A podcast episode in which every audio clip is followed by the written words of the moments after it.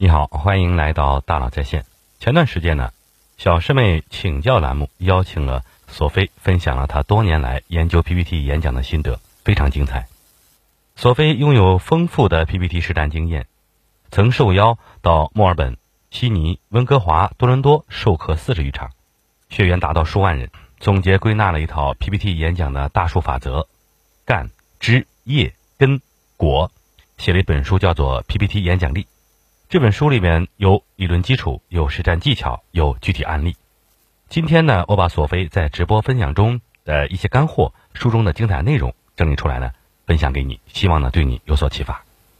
索菲说呀，确定演讲主题呢有三个标准，分别是利他、有结论和有吸引力。什么意思呢？第一个是利他，我们先说利他，其实呢就是要有同理心，因为作为观众，他们最关心的问题只有一个，就是这个问题跟我有什么关系。所以，你就要站在对方的角度去考虑他需要的是什么，他为什么要听你的演讲？我来举个例子，很多人喜欢去李佳琦直播间，喜欢买他推荐的东西，为什么呢？因为他是从用户的角度去买东西，而不是从厂家的角度去卖东西。比如说卖口红的时候呢，他会说，失恋的时候适合涂这个颜色治愈，参加前男友婚礼就涂这个颜色，霸气。他会跟你说，相亲涂什么色？见公婆涂什么色？当你听到这样的介绍，就会很自然的带入自己的使用场景，然后产生消费的欲望。我们再打个比方，如果你是卖电脑的，你会怎么说？你对消费者说这款电脑特别棒，因为有英特尔的酷睿双核处理器。对方的反应可能是，这和我有什么关系？因为你介绍的是参数，但他关注的是跟他的关系。那怎么办呢？带入使用场景。比如说，拥有这种处理器的电脑，相当于有两个大脑，速度会快一倍。你追剧的时候呢，一边看这集，一边就可以在后台下载另外一集，还不会卡。你看完这集呢，马上就可以看下集了。如果你是这么介绍的，就特别有画面感，他可能觉得这个东西真的有用，赶紧买回家用起来。PPT 演讲呢也是如此，你要站在观众的角度，找到你讲内容跟他的关系。第二个就是有结论，有结论什么意思呢？很多人的 PPT 页面标题呢，经常是项目完成进度表、产品销量情况。关于 PPT 的背景呢，具体情况呢，观众不知道。所以啊，确定主题的第二个标题就是要有结论，让观众最快知道你想讲的内容是什么。比如说，把项目完成进度表改为已完成全年进度的百分之六十五，还有把产品销量情况改为产品销量增加百分之三十。这样能帮助观众更快的去抓住重点。第三呢是有吸引力，很多时候啊，标题是对主题的提炼，在演讲开始前，标题有没有吸引力，会直接影响观众对演讲本身的期待。有吸引力的标题呢有哪些类型呢？比如说观点型、热点型、问题型、数字型和金句型。我来举个例子，什么是热点型呢？就是短时间内流量最大的入口。如果演讲的主题和热点事件有关，可以适当的解释。索菲做过一套 PPT，标题就是“你是否赞成九九六工作制”，就是结合了九九六的热点，反响不错。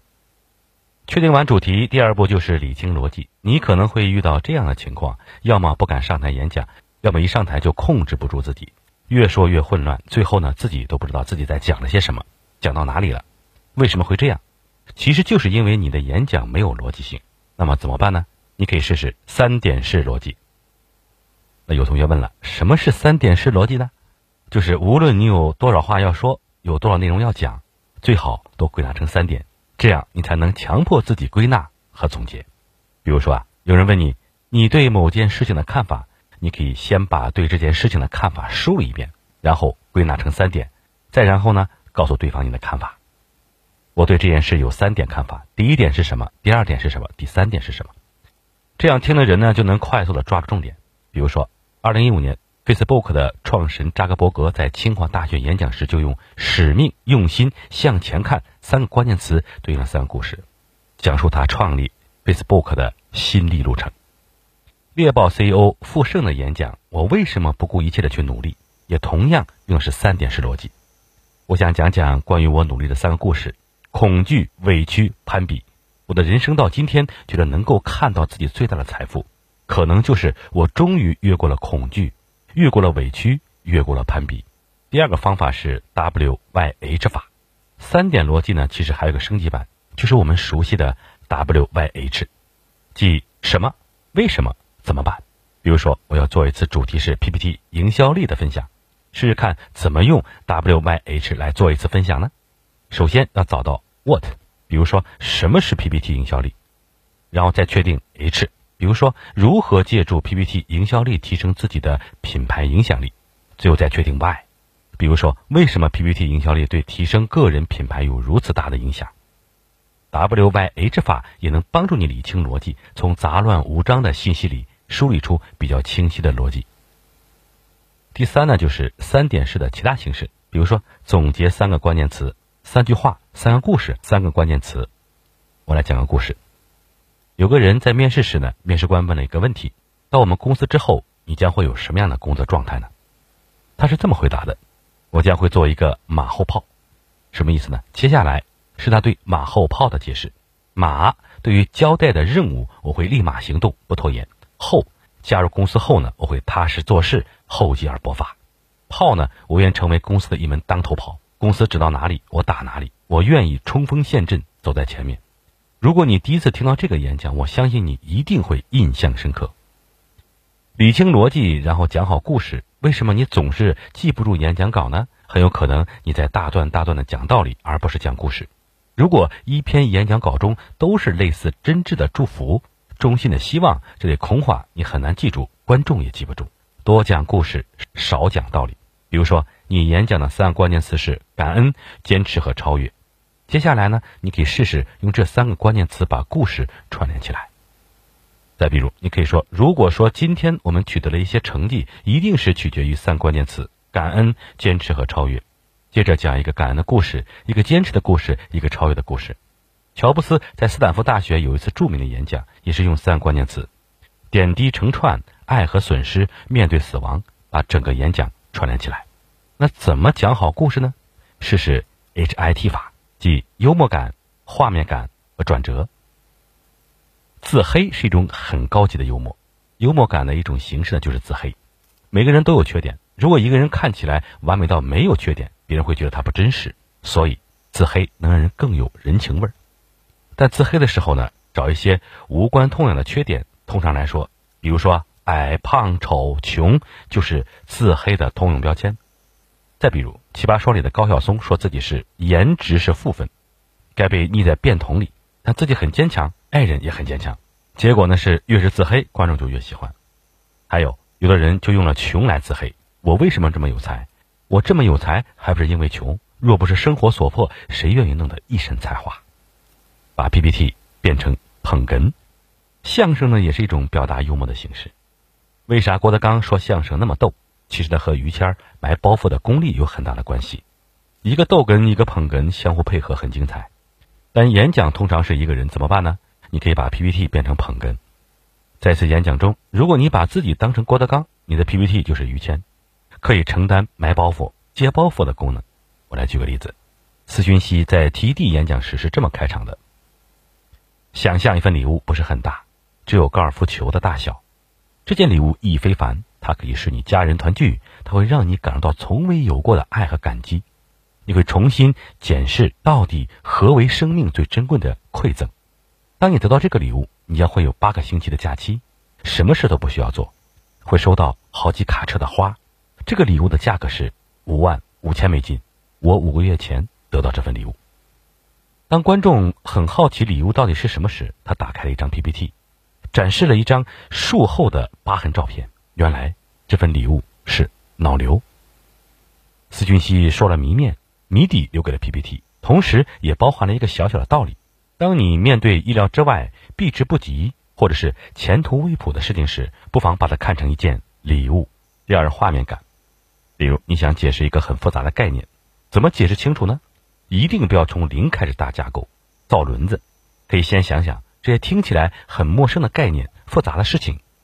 跟哪些事物的本质其实是一样的，然后通过把不熟悉的东西用熟悉的东西类比，让听的人产生画面感。比如说，你要解释金融挣钱的原理，听起来很复杂，怎么解释清楚呢？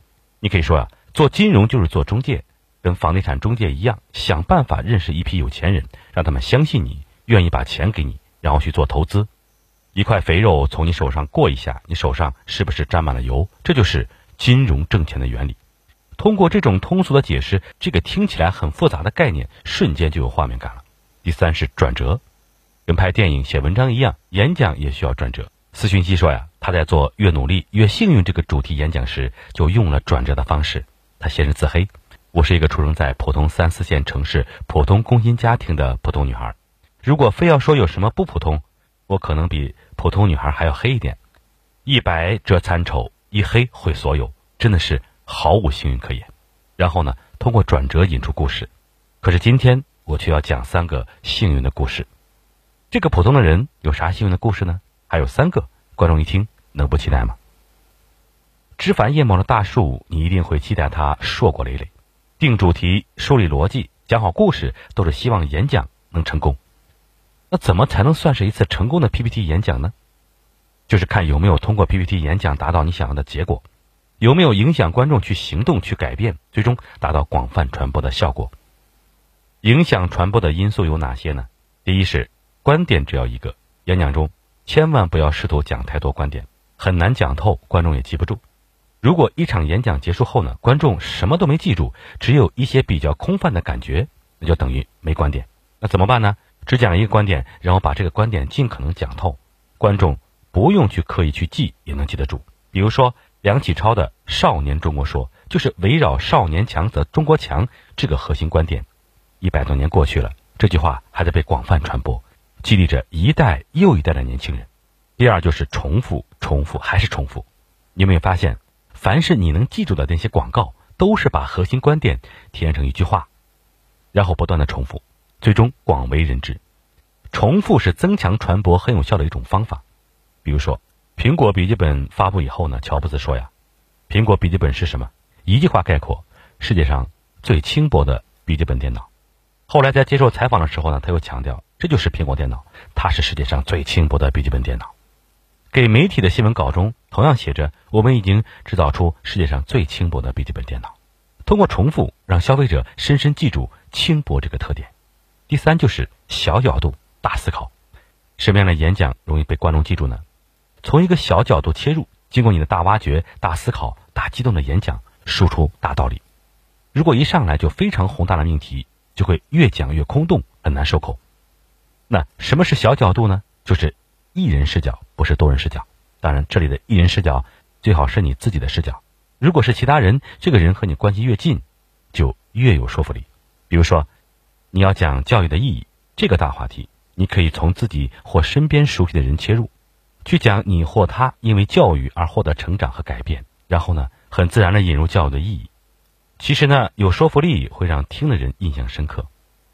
演讲本身是一种能量的传递，演讲的根就是做自己。不要为演讲而去表演一个陌生人。首先是真诚，朴实的人就会讲出他的朴素，朴实的人就讲出他的朴实，幽默的人就讲他的机智，炫酷的人就讲出他的精彩。生活里什么风格，演讲中就是什么风格。改变和模仿反而会适得其反。那怎么为 PPT 演讲注入能量呢？调动观众的感情呢？关于调动感情有三点，分别是场景化、素材化、找到敌人。第一个是场景化。场景化就是要有真实具体的时间、人物和地点，只有这样，你才能把观众带入故事中，跟随故事情节的发展，产生相应的情感。作为演讲者，你拥有的最大资源就是你本人。你知道每个人都会经历喜怒哀乐、悲欢离合，正是这些共同的感情，能让你和你的观众产生共鸣，让他们觉得你的经历我也曾经遇到，你的感受我也曾经拥有过。场景化的目的只有一个：真实。真实的演讲底线，真诚的演讲者的底线。第二是素材化，给自己建立一个素材库，平时就可以有意识的去收集故事，然后呢，给这些素材分类，比如说干系列、爱系列和第一次系列。干系列呢，可以是梦想、坚持、失败、成功等相关的素材；爱系列呢，可以是爱自己、爱别人、亲情、友情、爱情、爱国家、爱世界、和平、环保。第一次系列呢是。初恋第一次上台，初为人父母。当你演讲的时候呢，就可以用这些素材里的故事去调动感情。第三是找到敌人，很多好的电影、文章、做事、演讲，其实都有一个敌人。这个敌人呢，可以是广泛的敌人，比如说大家都有的问题，团队越来越大，但是业绩不增长。你也可以比较具体的敌人，比如说长津湖、战狼这些店里的敌人，就是具体存在的。所以啊，一个好故事，一次好的演讲，就是打败敌人的过程。这个过程可以使观众围观你打败敌人，最好的效果是让观众记得他和你一起打败了敌人。好，我们来小结一下。我们说呀，每一次演讲都是个人品牌的一次路演，怎么做好一次成功的 PPT 演讲呢？我们今天分享了来自 Sophie 的大树模型——干枝叶果根。演讲的主题就相当于树干，树干长歪了，即使枝繁叶茂，也是一棵歪脖子树。准确定位 PPT 演讲的主题很重要。定主题呢，要考虑一些因素，分别是利他、有结论和有吸引力。演讲的逻辑就相当于数值，无论你有多少话要说，有多少内容要讲，都要进行归纳梳理，理清逻辑。演讲中的故事就像树叶，讲好故事有三点，即幽默感、画面感和转折。果实代表着 PPT 演讲的传播力。关于增加传播力呢，还有三点：观众只要一个，重复、重复还是重复。小角度大思考，树根为 PPT 演讲注入能量。演讲本身是一种能量的传递，通过调动观众的感情，可以为 PPT 演讲注入能量。关于调动感情呢，有三点，分别是场景化、素材化、找到敌人。希望今天的分享内容呢，能对你有所启发。重要时刻啊，不要输在表达上。好，感谢您的收听，咱们明天见。